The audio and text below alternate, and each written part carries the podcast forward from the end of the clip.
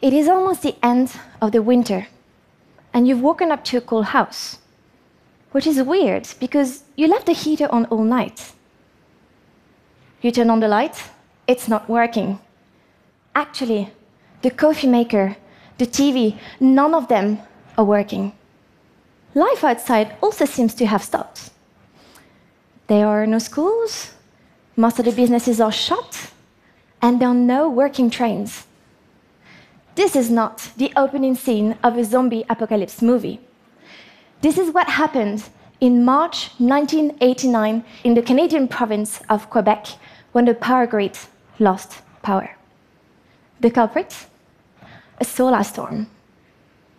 Solar storms are giant clouds of particles escaping from the sun from time to time and a constant reminder that we live in the neighborhood of an active star.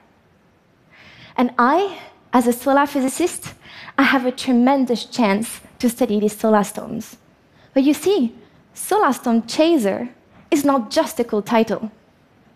My research helps to understand where they come from, how they behave, and in the long run aims to mitigate their effects on human societies, which I'll get to in a second.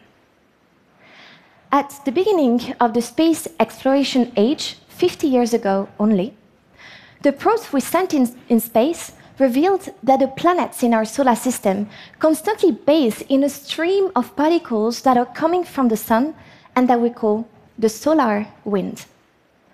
And in the same way that global wind patterns here on Earth can be affected by hurricanes, the solar wind is sometimes affected by solar storms that I like to call space hurricanes.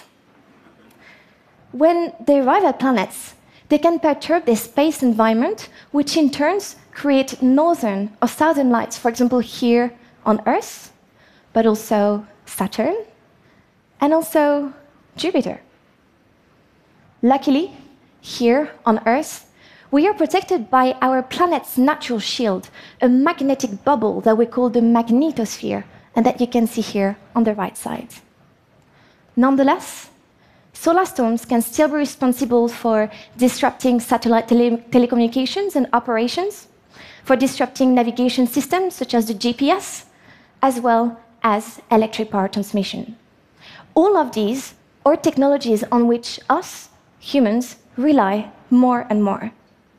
I mean, imagine if you woke up tomorrow without a working cell phone, no internet on it, which means no social media.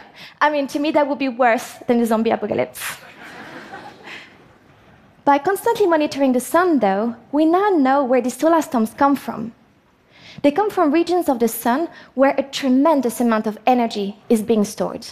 You have an example here as a complex structure hanging above the solar surface just on the verge of erupting.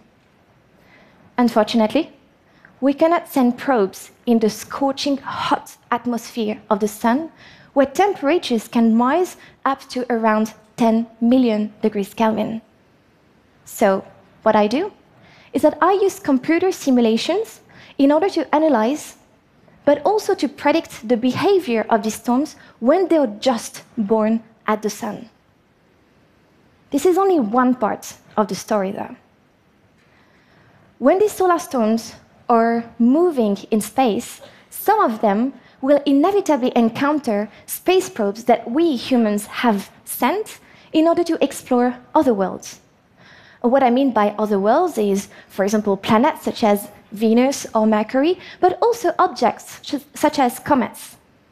And while these space probes have been made for different scientific endeavors, they can also act like tiny cosmic meteorological stations and monitor the evolution of these space storms. So I, with a group of researchers, gather and analyze this data coming from different locations of the solar system. And by doing so, my research shows that actually solar storms have a generic shape, and that this shape evolves as solar storms move away from the sun. And you know what? This is key for building tools to predict space weather. I would like to leave you with this beautiful image. This is us here on Earth, this pale blue dot. And while I study the sun and its storms every day, I will always have a deep love for this beautiful planet. A pale blue dot indeed, but a pale blue dot with an invisible magnetic shield that helps to protect us. Thank you.